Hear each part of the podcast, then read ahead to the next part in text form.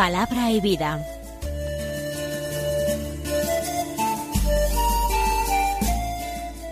Con el padre Manuel Horta, desde Sevilla.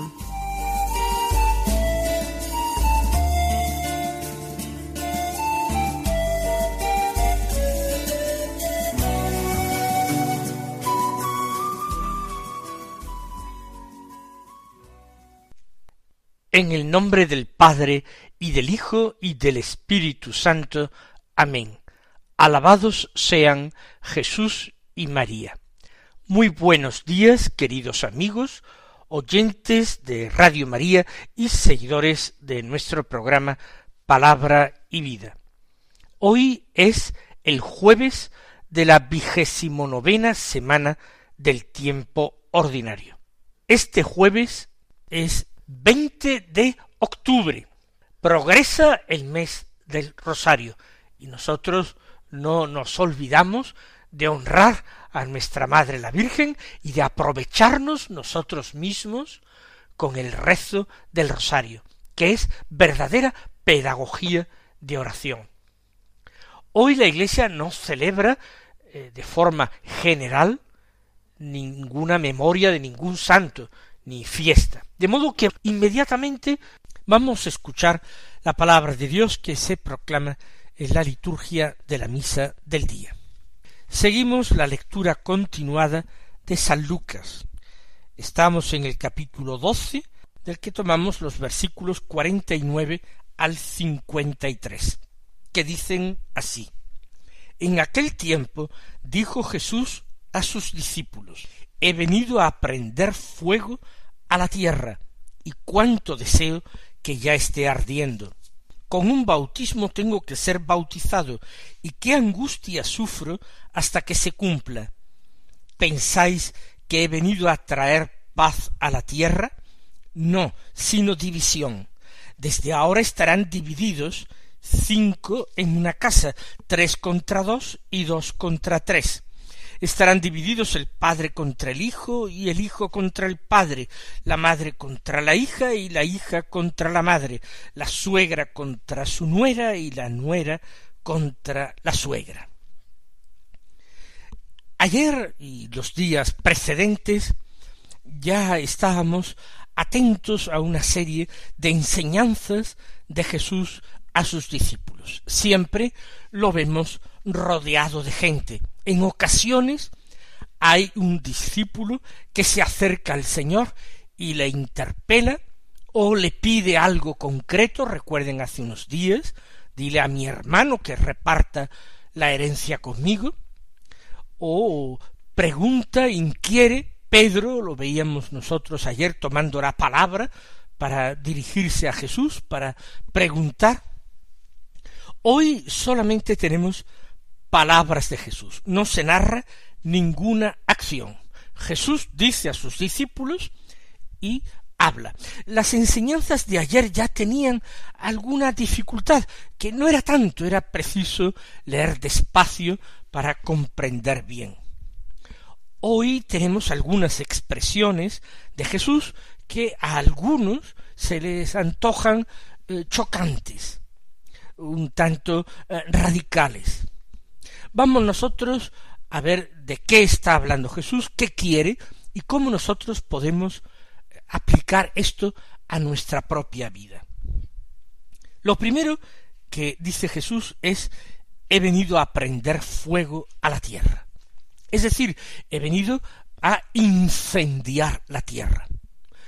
Evidentemente el Señor está hablando en un sentido metafórico, por eso lo importante es tratar de discernir de qué fuego está hablando Jesús. Para ello podemos acudir a su misma predicación. El Señor refiriéndose a sus palabras, a las palabras de su predicación, dice que estas palabras son espíritu y vida. Y recordemos que el Espíritu de Dios se manifiesta en algunos lugares, tanto del Antiguo Testamento como también del Nuevo, recordemos Pentecostés, como fuego. El fuego de Dios, ese fuego que en la cumbre del Sinaí asusta a los, a los israelitas y que sin embargo en Pentecostés les hace experimentar un gozo y una suavidad interior extraordinaria. Las palabras de Jesús son palabras que comunican el Espíritu. Ciertamente será después de la resurrección, será después de la ascensión, diez días después, cuando el Espíritu Santo prometido se derramará sobre los apóstoles reunidos en oración en el cenáculo. Pero ya esas palabras del Evangelio son espíritu y vida.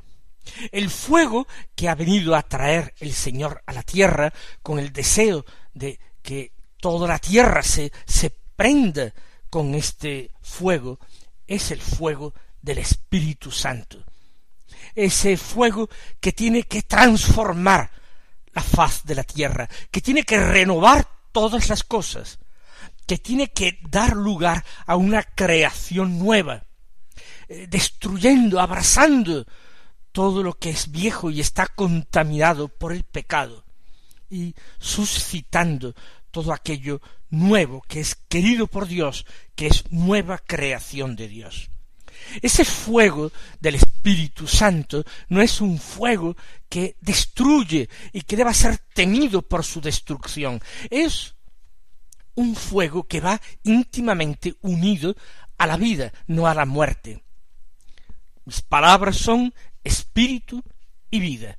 Por tanto, fuego que da vida.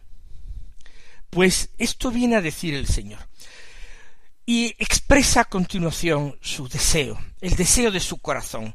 Cuánto deseo que ya esté ardiendo. El Señor quiere ver consumada su redención, quiere ver transformado este mundo que es valle de lágrimas, quiere verlo cambiado en paraíso. Paraíso que sustituye con grandísimas ventajas al antiguo paraíso terrenal en que fueron creados el hombre y la mujer. Cuánto deseo que ya esté ardiendo.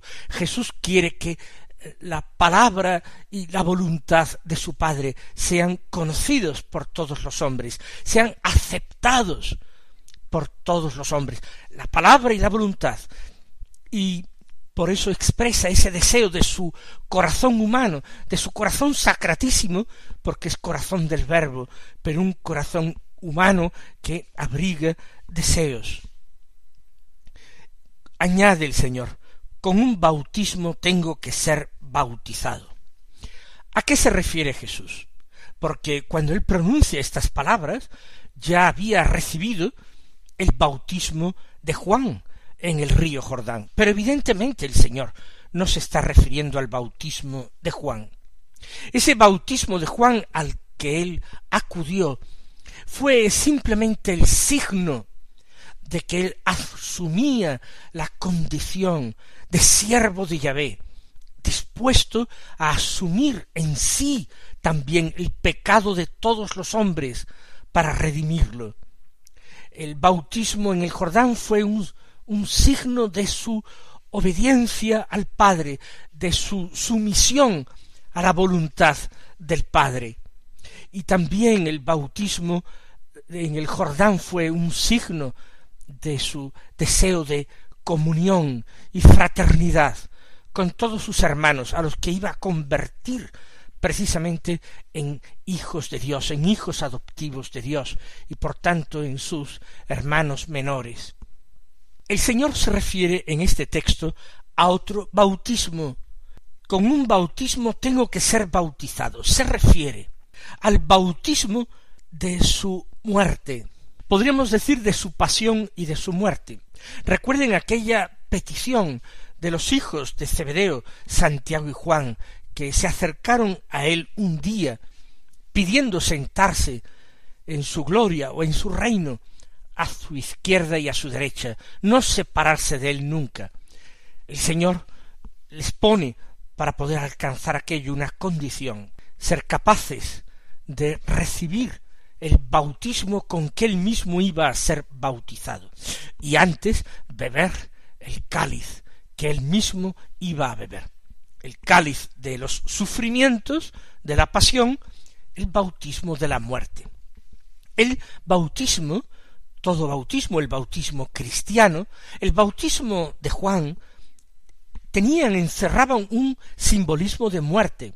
Se inspiraban en aquel gesto del paso de los israelitas del Mar Rojo.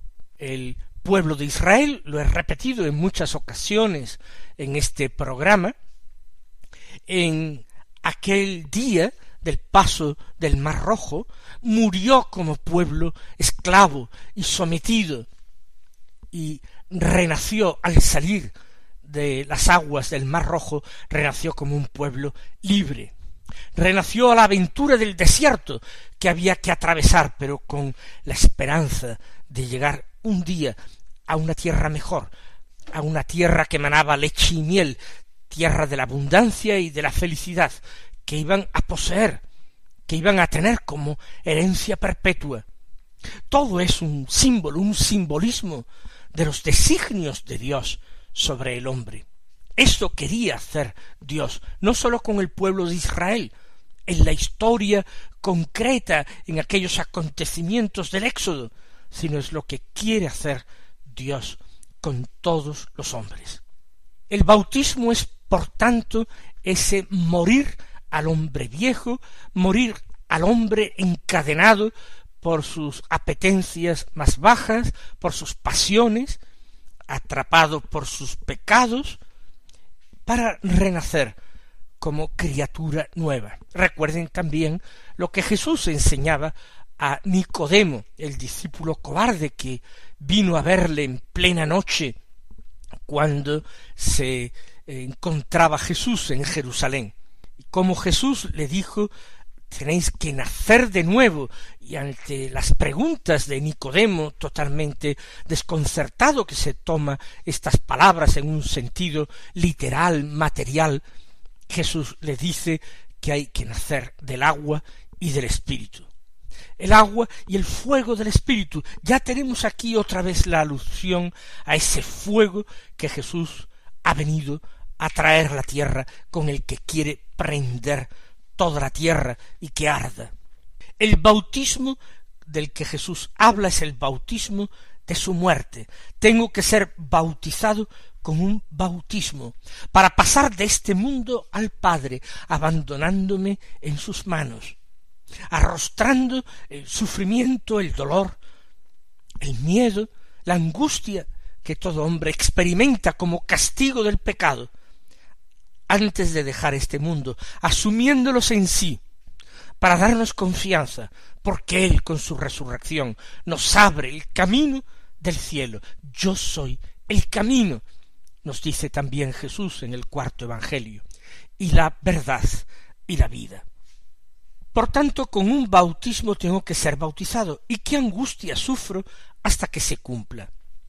Hay angustia, ya lo hemos dicho, la naturaleza humana de Jesús, su sacratísima humanidad, se revela, se angustia ante la idea del sufrimiento y de la muerte. En Getsemaní así orará el Señor al Padre, Padre, si es posible que pase de mí este cáliz. Pero no, tenía que beberlo. Podría haber dicho, Padre, si es posible, que no tenga que recibir ese bautismo. Pero no, debía recibirlo. Y él lo sabía, y él lo quería por ser voluntad del Padre, y no querer sino lo que quería el Padre. Pero tenía que orar insistentemente, tenía que orar incluso sudando sangre, para conseguir aceptar, dominar su voluntad humana y ponerla en total y perfecta sintonía con la voluntad de Dios. Por tanto, qué angustia sufro hasta que se cumpla. Por una parte, un deseo ardiente de traer fuego a la tierra, sabiendo perfectamente que el camino para ello era el camino de la Pascua, misterio de muerte y de vida, de muerte y de resurrección, pero por otra parte la angustia natural. Nosotros podemos pensar en nuestra propia vida, descubrir que en nuestra propia vida existe también bautismo de muerte, y no solamente la muerte temporal que nos llegará en el momento en que Dios disponga y que debemos aceptar acatando su voluntad, sino que también nuestra existencia se ve jalonada por muchas otras muertes que pueden ser llamadas eh, fracasos, decepciones, dolores, cansancios. A tantas cosas tenemos que ir renunciando, tantas cosas tenemos que ir muriendo, y tenemos que hacerlo con fe, sabiendo que, aunque no es plato de gusto, aunque a nosotros nos duela o nos asuste, ese es el camino para el Padre, es el camino del seguimiento de Cristo, es el bautismo de Cristo.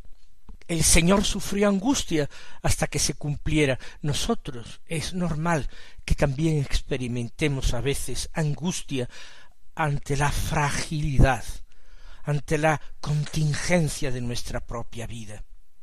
Una vez que eh, eh, ha dicho esto el Señor, que creo que ya hemos comprendido perfectamente, cuál es el fuego que trae, cuál es el bautismo que debe ser recibido, nosotros pedimos, Señor, abraza nuestro corazón con el fuego de tu espíritu, transfórmanos, cámbianos, danos el coraje, el amor y la generosidad para recibir tu bautismo y así poder permanecer a tu lado por la eternidad en la gloria del Padre.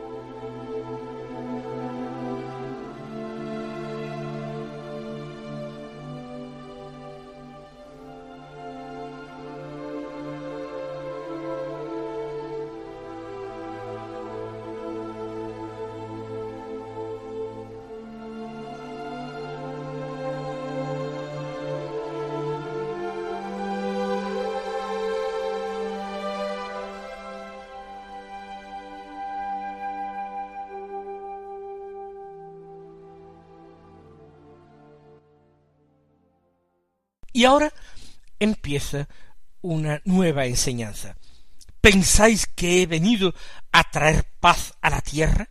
Todo el mundo se inclinaría a decir que sí, y posiblemente muchos de aquellos oyentes no sabían siquiera que en la noche del nacimiento del Señor los ángeles enviados por Dios a los pastores ya habían cantado de parte de Dios diciendo que paz a los hombres, a los que Dios ama tanto. El nacimiento de Jesús era bendición de Dios y era ese deseo y efusión y donación de la paz a los hombres que acogieran a su Hijo.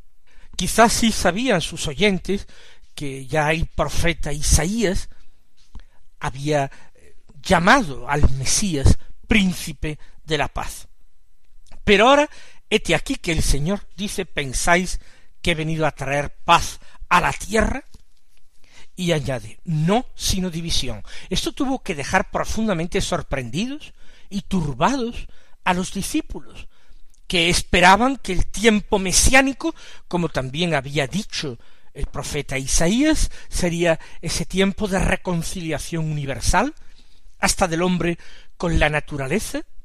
Recuerden ustedes, pacerá el león con el ternero, eh, el niño meterá la mano en la ura, en el agujero, en la madriguera del áspid, de la serpiente venenosa, no habrá destrucción en toda la tierra, será el tiempo de paz. Eso se anunciaba para el tiempo del Mesías.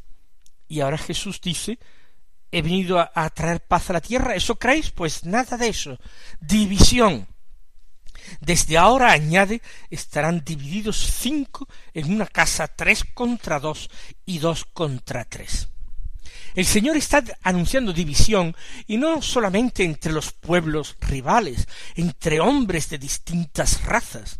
Está anunciando división incluso en el seno de la institución humana más cercana al hombre, que constituye normalmente un círculo de amor, de confianza y de cuidados mutuos. Cinco en una casa estarán divididos, divididos profundamente. Tres contra dos y dos contra tres. No es una pequeña disidencia, no es una oveja negra en la familia, es una fractura profunda de la familia. Y esto dice que el Señor ha venido a traerlo. Jesús se constituye en criterio para el hombre. Ya en el episodio de la presentación de Jesús en el templo, el anciano Simeón había profetizado a María. Recuerden que le había profetizado una espada que traspasaría el alma. Pero había dicho también de aquel niño que sería una bandera discutida, que estaba puesta para que muchos en Israel tropezaran y se levantaran. Unos tropezarían, otros caídos se levantarían. Aceptar a Jesús o rechazarlo. Ahí se juega todo. En esto consiste el juicio. En esto consiste la aceptación de Dios. Porque Jesucristo es la mano tendida de Dios al hombre pecador la mano llena de misericordia, de compasión, de amor paternal. Pero por eso trae Jesús la división al mundo, porque los destinados a la salvación, los predestinados por Dios a ser discípulos y amigos de su Hijo, ellos se pondrán de su parte, cueste lo que cueste, con esfuerzo, con sangre, sudor o lágrimas, mientras que otros rechazarán a Cristo buscando lo que ofrece el mundo, pensando que lo que ofrece el mundo es más seguro, más inmediato y por tanto preferible. Y esto en el seno de cualquier comunidad humana se va a producir. En una misma familia tres contra dos, dos contra tres. Y el Señor hace referencia a unas relaciones de proximidad estrecha, la relación paterno-filial, el padre contra el hijo, el hijo contra el padre, la relación materno-filial, la madre contra la hija, la hija contra la madre, y esa relación entre la familia política, entre las mujeres que conviven en la misma casa, la suegra contra la nuera y la nuera contra la suegra. Nosotros vamos a pedirle al Señor que esta división no la creemos nosotros nunca con nuestro egoísmo, nuestra dureza de corazón, nuestra incomprensión para con los demás, que nosotros siempre tendamos puentes de unión, pero que aceptemos también sin desconcierto, sin temor, que aceptemos sin escándalo ese rechazo a Cristo que nos va a afectar a nosotros en cuanto discípulos de Cristo que el Señor nos colme de bendiciones, nos dé esa valentía y generosidad para ser sus testigos. Y hasta mañana si Dios quiere.